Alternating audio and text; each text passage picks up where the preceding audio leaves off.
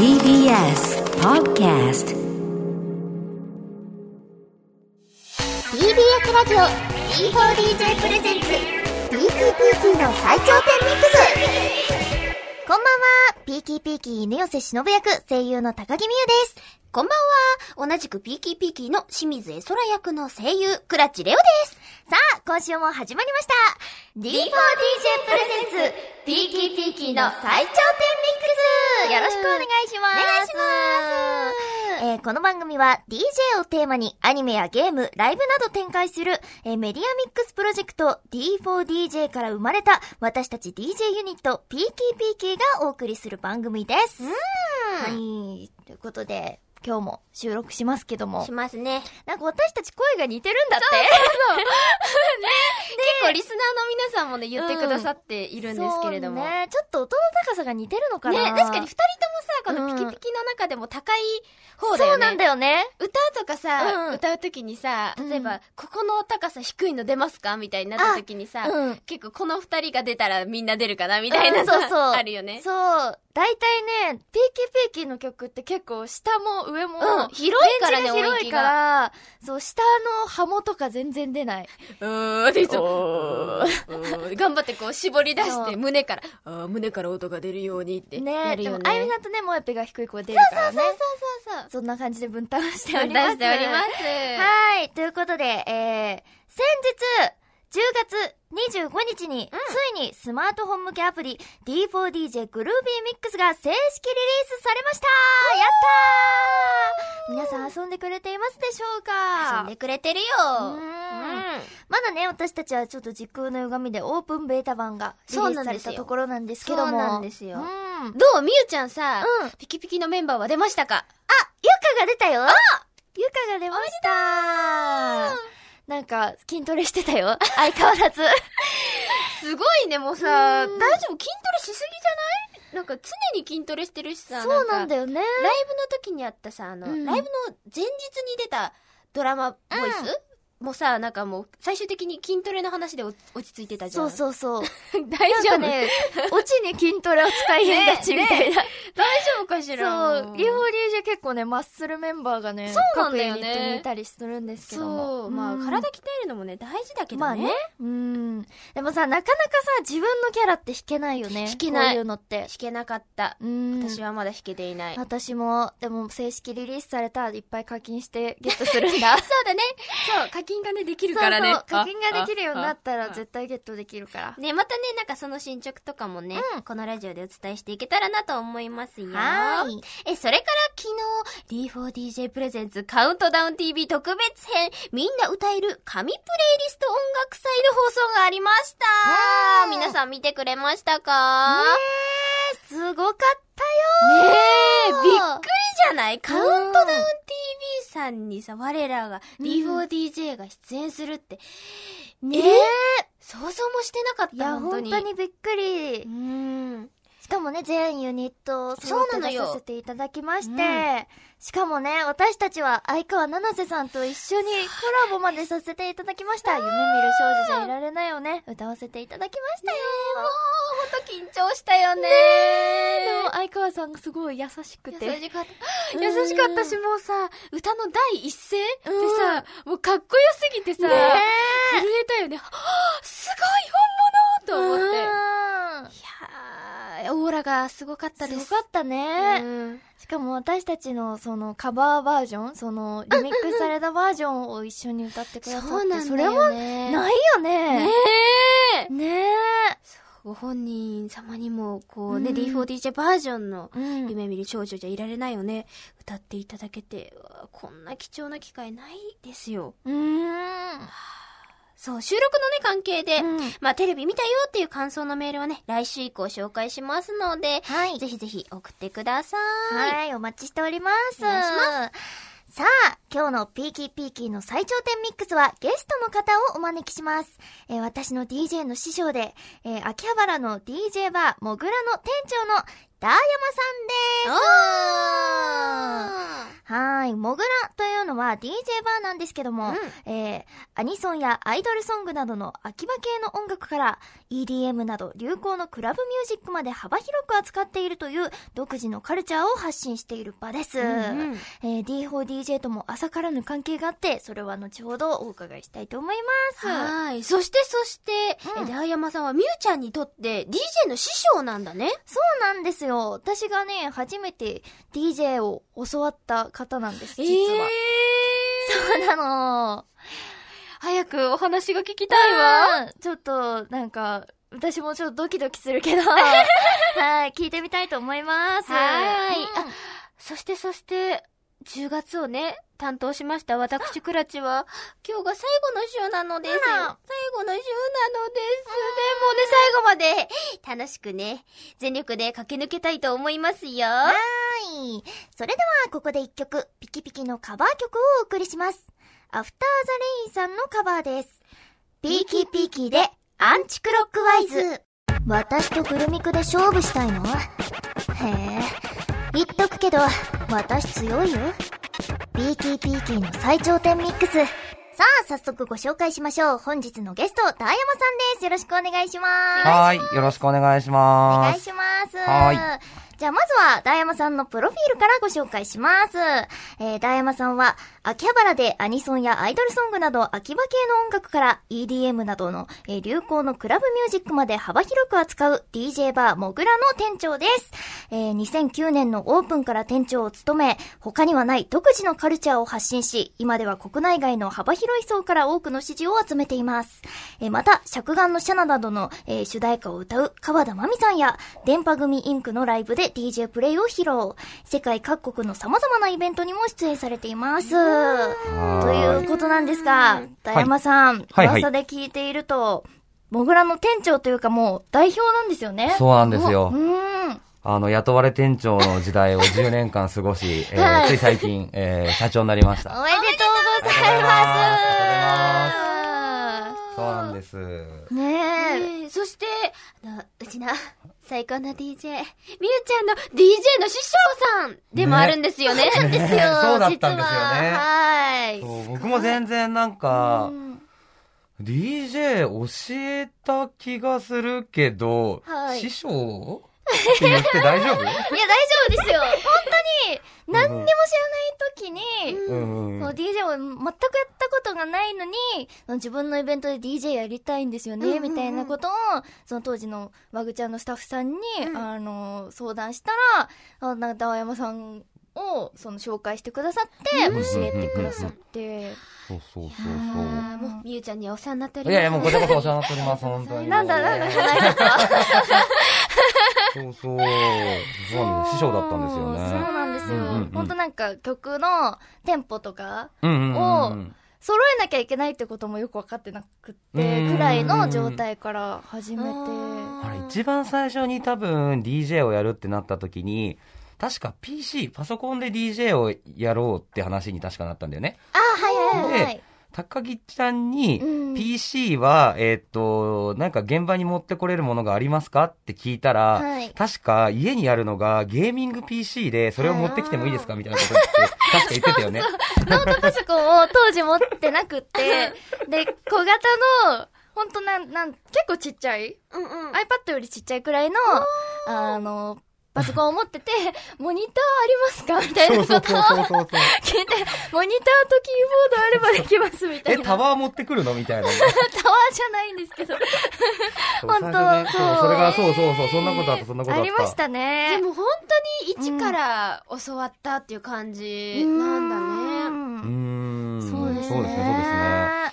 一番最初確か、えーっと、DJ をやるにあたって、確かテンポを合わせましょうとかさっき、あの、ちょっと高木ちゃんも言ってたけど、うん教えた気がするんですけど、うんあの時に、確か音ゲーが好きだからっていう話を、当はい時高木ちゃんがしてて、はい。あ、そうなんだと思いながら、テンポ合わせてくださいねとか、うんえーっと、このタイミングでボタン押すんですよってことを教えてた時に、はい。あんまりにも飲み込みが、えーっと、早かったのは今でも覚えてます。それは嬉しそうそう。めちゃくちゃタイミング取るのが上手くて。はいはいはい。そうそう。そんなことはあったな。すごい。懐かしいえーいやー嬉しいです。ねそうなんですそうなんです。あの、この番組はですね、結構こう DJ のことをまだまだ知らない方というか、初心者の方がね、あの、多いんですけれども、うんうんうんうん。あの、DJ に興味がある、DJ を始めたいっていう人は、こう、どこから始めればいいとかあー、そうですね。あったりしますか？どうなんだろう。でも今なんて DJ の機材って結構安く買えちゃうんですよ。なんかはい。3万円とかね、あればペロってすぐ買えちゃうんで、とにかくまあパソコンを買って、DJ 機材を買うっていうところからもう始めちゃっていいんじゃないかなとは思いますね。パソコンはちゃんとモニターもついてるものを。まあタワーだけじゃなくてね。そうそうそう。でもそのぐらいで、ね、モニター貸してもらうのおかしいよな。今思うとね。やばいよな。そうそうそう。はいうんうんうん。あでもそうですね。あの、あとは今こうやって D4DJ とか、やっぱあの、なんだろうな、DJ がしやすい音楽っていうのが皆さん多分リスナーの方々身近にあると思うんで、そういう音楽を自分たちで買って、で、なんかちょっと機材とか、えっ、と、そういうのも自分で揃えて遊んでみるところから始めるので僕はいいんじゃないかなと思います。なるほど。そんな、あの、ダイヤマさんは、はいはい。こう、どういうきっかけで DJ を始められたんですか？えーこれはね、結構言われるんですけど、はい。DJ を始めるって、はい。音楽が好きだから始めるっていう、なんだろうな、動機の人って少ないんですよ。あ、そうなんですか？あ、そうなんですね。大体、音楽が好きな人は音楽を聴くからバンドマンになるんですよ。で、DJ になりたい人たちは、あの、大体クラブで DJ 見てかっこいい。あの立場だったら、再生するだけで、チヤホヤされるからモテそうみたいな、結構不純な動機で始めたってたんですよ。で僕もその一人で、はい。僕音楽ができないんですよ。えリズム感ないし、えっと、なんだ、音楽の基礎知識もないし、ただ、なんか、なんだろう、音楽が好きだったんで、DJ だったら、なんか、それっぽいことができるんじゃないかっていうめちゃくちゃしょうもない動機で、えっと、12年前ぐらいに始めたんですけど、そう。そんなもんですよ。DJ って。えそう確かに、そうそうほんと、入りやすいですよね。ピアノとか、小さい頃からやってないと結構できないけど。そうそうそうそうそう。えー、でもね、DJ も、それこそさっきもテンポを合わせるとか、ね、それこそ、調を合わせるとか、うんもうね、お話をね、みゆちゃんとかから聞いたりするんですけど、えそういうのってやっぱこう、音楽的センスみたいなのも問われるんじゃないかなとかこう思っちゃうんですけど、うん。それはどうなんだろう。僕もそれに気がつき始めたのは多分はい。DJ 始めてから4年ぐらい経ってから。それまではとにかく好きな音楽をいっぱい並べて、どれとどれが、えっ、と、なんだろうな、繋がっていくことが面白いかとか、みんなが好きな音楽ってどれかとか、いい曲を紹介する楽しさとかっていうのが先行してたんで、その後しばらくしてから、あれ？なんか上手い DJ の人たちって、なんか上手い理由があるなっていうのに気がついてから初めて、あ、やっぱこれなんか音楽ちゃんとやんなきゃダメだっていうのに気がついてからが、ちゃんとのめり込んでった感じかもしれないですね。なるほど。うん。え、そこからじゃあ、こう、気づかれてから音楽を勉強されてとか、やっぱするんですけど、わかんないから、結局やんないですよね。あれ？あれ？そう。なんか大体はでも、クラブ行って、他の DJ さんのプレイ見て、参考にしたり盗んでいけば、だんだんだんだん、なんだろう、法則が分かってくるっていうのはあるかもしれないですね。うんうんうんうん。面白い。こう、じゃあ DJ はこう、入りやけれども、そこからもう突き詰めていくのもとても楽しいというか、あの、いろんな突き詰め方があるっていう感じですかね。うん。そうですね、そうですうね。ん。えじゃあちなみになんですけど、まあアニソン、まあ、D4DJ もアニメになるんですけれども、こうアニソンで DJ プレイをする際のポイントとかってありますか？これは結構難しくて、あの、アニソンって、あの、クラブミュージックではないし、DJ のために作られてる音楽じゃないんで、基本 DJ がつなぐっていうのに適していないんですよ。ね、そうなんですね。難しい。め高木ちゃんとかは多分散々やってるからわかると思うんですけど、世話しないよね。ちゃくちゃ世話しないです。そうそうそう。ワンコーラス終わったみたそいうな。そうそう。しかもつなぐポイントがわからないみたいなのもいっぱいあったりするんで、何なんだろ全部尺違いますもんね、そうんのイントロ、アウトロとかの。う。そうそうそう。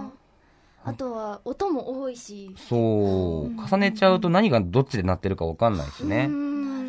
だから、そう、そういうので言うと、ポポイントはもう慣れていくしかないんじゃないかな。あ一個重要なのはアニソンじゃない DJ をやってみるのも重要かもしれないですね。なるほど。違いをちゃんと、あのー知るってことがいいかもしれないですね。うんうんうんじゃあ、ちなみになんですけれども、最近ね、高木さんはこう、忍ぶ役としても、高木美優ちゃんとしても、こう、DJ を、あの、されてるんですけれども、はいはいはい。そんな美優ちゃんの DJ プレイをこう、どのように見られているのかなっていうのを、ああ、なるほど。師匠として どう見ているのかという。したいなと思います。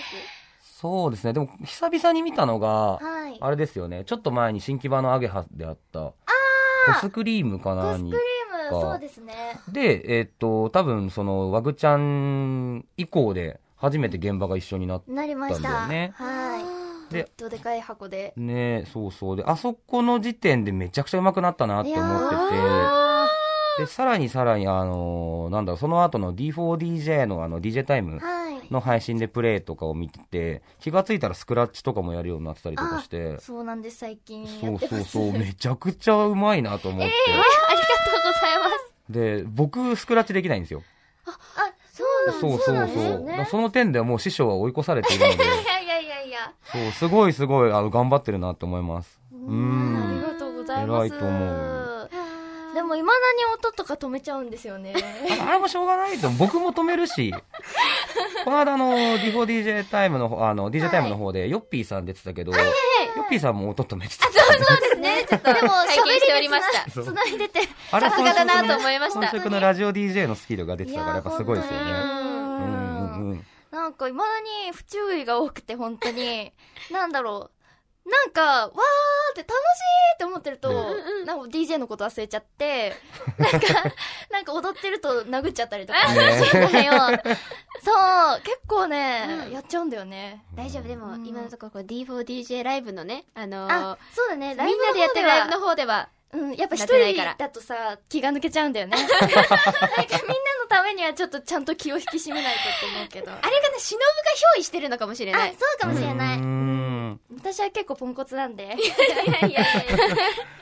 はい。あれ、でも嬉しいです。そんなに褒めていただけるとは。いやいやいやいや、本当に、あの、とうございますモグラのみんなも、はいめちゃくちゃ上手くなったねって言ってたんで。えー、嬉しいです。スクラッチ、モグラの人たちできない人の方が多いですからね。あーモグラの人たち、モグラのスタッフの DJ とか。うそんうそうそう。あでもなかなかやらないですもんね。そうの、ーん。なんかジャンルとしてなんかあんまり必要とされてない気もするんですけど、スクラッチってどうなんですかね？あーあれは、スクラッチをする人たちは、それ専門のジャンルがあって、うんそうそういう大会とかがあるんですよ。うん。あの、いわゆるターンテーブリストとか、あの、ジャグリングする人たちっていうのは、はい。そういうのが、なんだろう、フィールドであるんですけど、うんなんか僕らがやってるようなポップスとか、クラブミュージックの DJ はあんまりやらないかもしれない。うんあれでも難しいよね。でも難しいんです。テンポが速くてあ。ヒップホップとかだと、110とかなんかそういうぐうらいのん。BPM が多いんですけど、結構速くてね大変なんですけど、でも、なんかライブ映えするなって思って、うん 一生懸命練習した始めました。俺できなかったよ、スクラッチ。いやあれって、はいターンテーブルをこすって、うんフェーダーを動かして、はい戻して、またフェーダーを動かすってやるんだよね。ーあ、そうです、そうです。あれができない、音ゲーができないから、あの、どの動作を今やってるのかが分かんなくなっちゃって。確かに結構タイミングがシビアかもしれないっていうのは、思います。そうそうそう。あれはちょっとね、どっかであのーなんだろう、ちゃんと手元をよく見せた状態で皆さん、リスナーの人とかにもね、うん。見てほしいなって。確かに。めちゃくちゃ上手なので。いや、嬉しいです。すごいすごいいいと思います、あれは。あーありがとうございます。んでは、引き続き、えー、ちょっとお伺いしたいんですけども、えー、ここで一旦 CM です。ラブリーシャワーみんなに幸福の雨を降らすよ。ラブリー !D4DJ プレゼンツ、ピーキーピーキーの最頂点ミックス。D4DJ プレゼンツ、ピーキーピーキーの最頂点ミックス、高木美佑と、クラチレオがお送りしています。えーゲストは引き続き、ダーヤマさんです。はい、よろしくお願いします。お願いしますお願いします。さて、ここからは、ダーヤマさんが店長を務める DJ バーモグラと、私たちの D4DJ の関わりについてお話ししていきたいと思います。おーじゃあ、うんまず、DJ バーモグラというところが、どんなところなのか教えていただけますか？はいうん。モグラというのはですね、えーっと、東京の、えー秋葉原、えーにある、えーいわゆる DJ、えー DJ クラブイベントスペースなんですけれども、はい。えーここではですね、普段はいろんな DJ さんが変わる変わる、えーイベントをやってまして、えーここで例えばさっき、えー紹介いただいた、えーアニメソングのイベントだったりとか、えークラブミュージックのパーティーなんかを、えーっと、毎週やってるような、えー場所になります。はあはい。そうですよね。それこそ昔、あの、うちでやってるアニソンインデックスというイベントに、えー高木ちゃんもね、DJ はい出てもらったりとか、そうそうそう、そういいうイベントがましたね、いろいろやってるわけなんです。い。うん。じゃあ、うん、みゆちゃんともかなりこう、関わりの深い場所にうんなっているわけですね。うん。私の、その、自分のイベント以外うん。で初めて出たのもぐらさんのイベントうんでした。えうん。だから、じ DJ デビューもぐらなんだ。そう、実は。熱いね。そう、そうなんです。えー。そして、なんか D4DJ との関わりもたくさんあるということで。ふんふんふん。そうですね。それこそ、いつだ？まあ、いつかっていう話を遡ってしまうと結構、あのーなんだろう、ほ企画が決まる前からいろいろ、こっそりあの、うち水島誠二監督が、DJ をするだけじゃなく、普通に遊びに来てたりするんで、なんか、D4DJ ではなく、なんか、最近 DJ を題材にした何かをやりたいんだよね、みたいなところの相談をちょっと一緒にお酒飲みながら、はいえっと、してたりしたのが、多分、えっと、なんだろうな、モグラとこの D4DJ みたいなものの、えー関わりのスタートなのかなって勝手に僕は思ってるんですけれども。そうなんですね。そうそう。でもそれからちゃんと企画が始動してからはいろいろね、それこそ、あのーコロナの期間中に、はい。あの、D4DJ ステイホームはい。うん。の時も、えっと、モグラのね、Twitch で、えっと、配信をしたりとか、はい。そうそう、結構いろいろね、関わりは持たせていただいてるなという感じですね。うんうんうん。そう、だって最初の頃、ステイホームの配信やってた時、もぐらさんのアカウントでやらせてもらったりしてましたもんね。そうそうそうねそうですよツイねッ。チで。なんかその後はね、あの、えっと、あれだ、えーっと、ミックスチャンネルさんとか、えー YouTube とかになったりとかもしましたけど、一番最初は多分皆さん、配信ってどうやってやっていいのっていうのが多かったと思うんで、で、モグラは昔から、えっと、そのツイッチだけじゃなく、ユーストリームって知ってます？すごい、いにしえの、そう、いにしえのね、そう、生放送をするサービスだったんですけど、はい。あの時代からモグラは、えっと、そういう配信なんかをやってたりとかもしたんで、そういうのでちょっと D4DJ さんもなんかじゃあ一緒にやりませんかっていう声をかけていただいたっていうのが、えー、そのステイホームのやつのきっかけかな。うん。うんうん。なんか、もぐらさんのツイッチめっちゃ海外ファン多いですよね。そうですね。何なんだろう。何なんだろうっていうか、あの、多分、なんだろうな、世界中でもアニメの曲とかポップスで DJ をやっている人たちっていないんですよ。なるほど。そうなんで、うちがその2009年に、えっと、その秋葉原にお店を開いたんですけど、はいその2009年のうちにはもうそのユーストリームっていうのを使って、うんえっと、ネットにその DJ イベントの様子を配信してたんですけど、はそういうのを見て、海外のアーティストとかが結構、あの、ポーター・ロビンソンっていうアーティストあがーはいはい。いるんですけど、彼とか、その辺のなんだろうな、オタク的なものが好きな、えっ、と、アーティストたちが、みんなモグラの配信を見てて、うん。で、モグラっていうので、こういう DJ たちがいるぞっていうのを、どんどんどんどん広めてもらったおかげで、今、モグラはすごい海外では知名度があるような状況って感じですね。もうなんかアニソンインデックス出させてもらった時にはいはいはい。配信があったんうんですけど、うんうんうんその時に、なんか、ジャパニーズクラシックオタクミュージャーって 流れてたのが面白くて、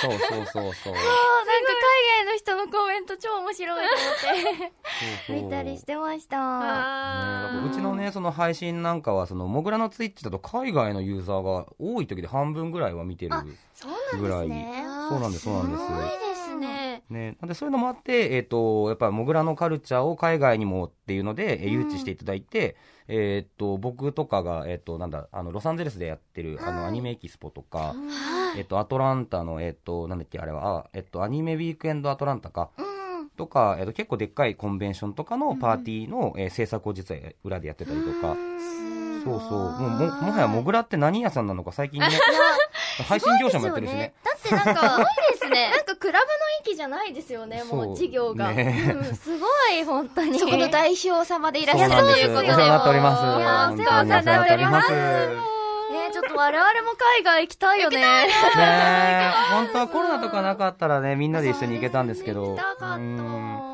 またね、来年は多分できないけど、再来年ぐらいになったら、うんうん、そういうのもまだまだ、あの、海外とか行くチャンスはあるかなと思うんで、一緒に行けたらいいですよね。行きたいです。本当に行きたいです。うんうんうんうんそして D4DJ のアニメの制作協力もおされてる？そうなんですよね。これ明日放送ですよね。そうなんです明日からアニメが始まるんですけども。そうなんですよ。実はですね、裏でいろいろ、あの、ご協力をしてるんですけれども、ちょっとここは僕の口から言っていいかどうかちょっとわからない部分が多いので、はいはい。まあ、その辺は多分ね、あの、なんだろう、その辺の、なんだろう、裏事情というか、こういうことがあったよっていう話をできる権限を持ってる方が、おそらく水島誠二監督のみだと思うんで、なるほど。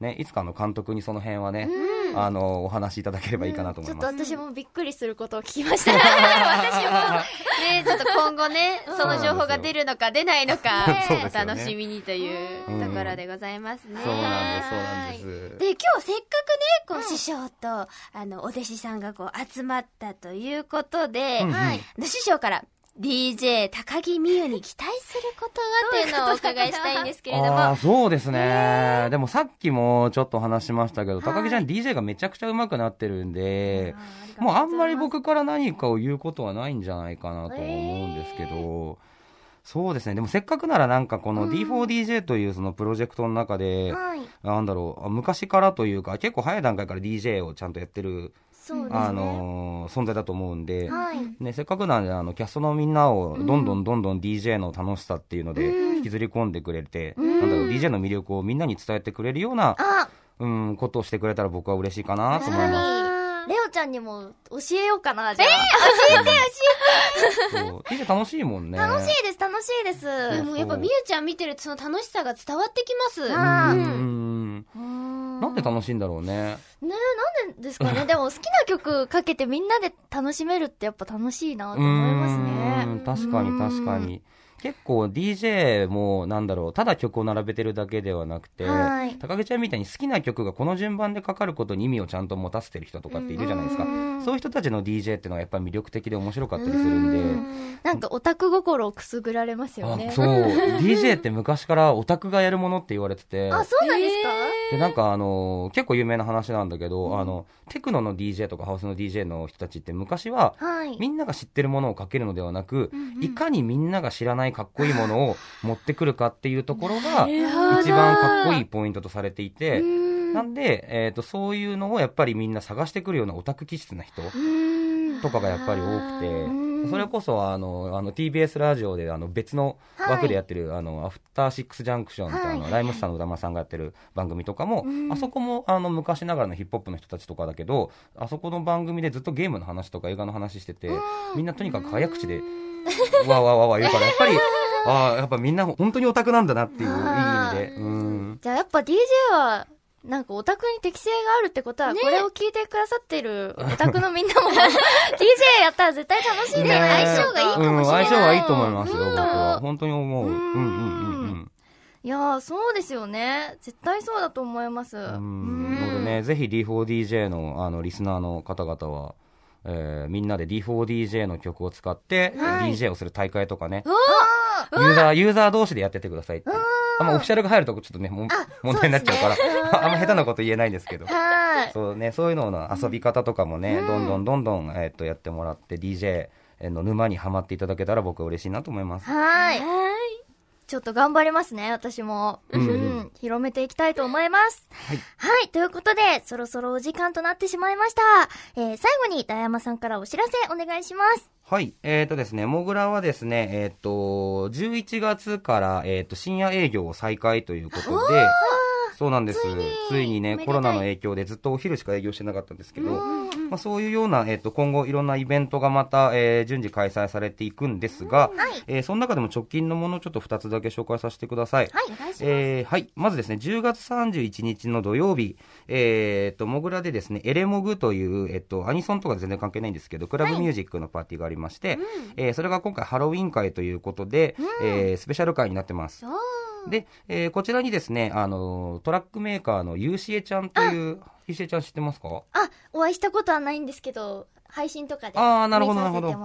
そうそうそう、ゆうしえちゃん、いい曲作る子が、今回ゲストで、えっ、と、急遽出てくれることになりまして、えー、そんな感じのちょっと豪華なパーティーが10月31日、これ、えっと、お昼の15時かな ?15 時から21時の時間で、えー、開催してるんで、ぜひぜひチケット買って遊び来てください。はい。はい。でですね、えっと、11月2日の月曜日、えー、こちら祝日の前の日の夜なんですけれども、うんうんうん、えー、深夜営業再開記念ということで、えっと、オールジャンルイベントのオールナイトという、えー、そのまんまの、そのまんまの、えー、オールナイトイベントがあります。楽しそう。そうでこちらはですね、あの、モグラのあの、一番ぐちゃぐちゃした、あの、なんだろうな、何やってもいいよっていうテーマのもとに DJ が集まってまして、クラブミュージックもアニソンも J-POP も、えー、いろんな人が集まってまして、えー、っとですね、ちょうどモグラがコロナ期間中にあの、ミュージックユニティっていう配信のイベントやってたんですけれども、その時に出てて人気があった人たちが、えー、っと、何人も揃ってますんで、ね、ぜひぜひこちらも遊びに来ていただければ嬉しいなと思います。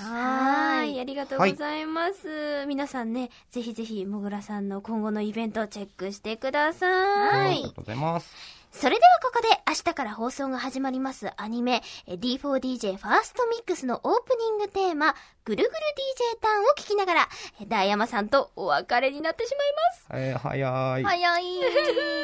えー、またぜひ機会があったら来てください。ぜひぜひ、んでください。はい。ということで、えー、今日のゲストはダイヤマさんでした。ありがとうございました。ありがとうございました。TBS ラジオ D4DJ プレゼンツ DDD の最頂点ミックス D4DJ インフォメーションアニメ D4DJ ファーストミックスは明日10月30日23時から東京 MX ほか全30曲以上にて順次放送開始します。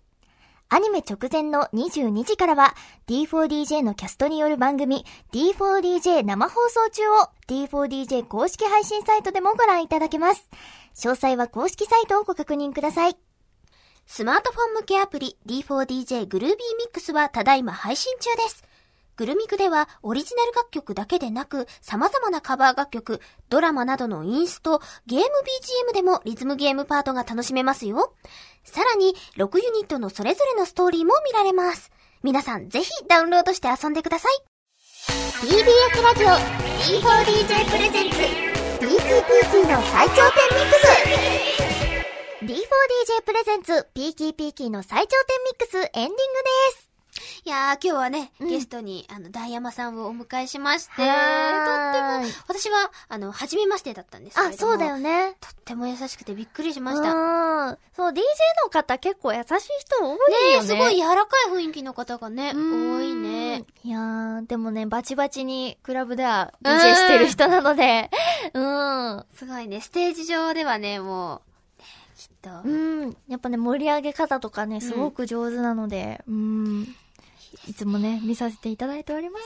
いつかなんか私もそういうステージとかでね、お会いする機会があったら嬉しいなと思います。もぐらさんにも行きたい。ね、もぐら、楽しいよ。うん。ね、なんか11月からは深夜営業も再開ということですのでね、うん、皆さんもね、ぜひぜひ、あの、気になる方は行ってみてください。はい。そして番組では皆さんからのメールをお待ちしております。番組の感想、D4DJ や PKPK に関する質問、あと D4DJ の各コンテンツについての感想でも結構です。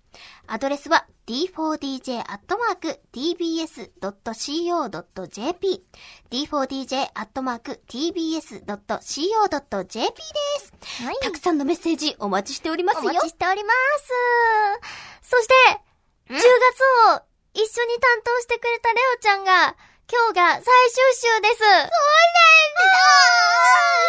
1ヶ月ってあっという間だな。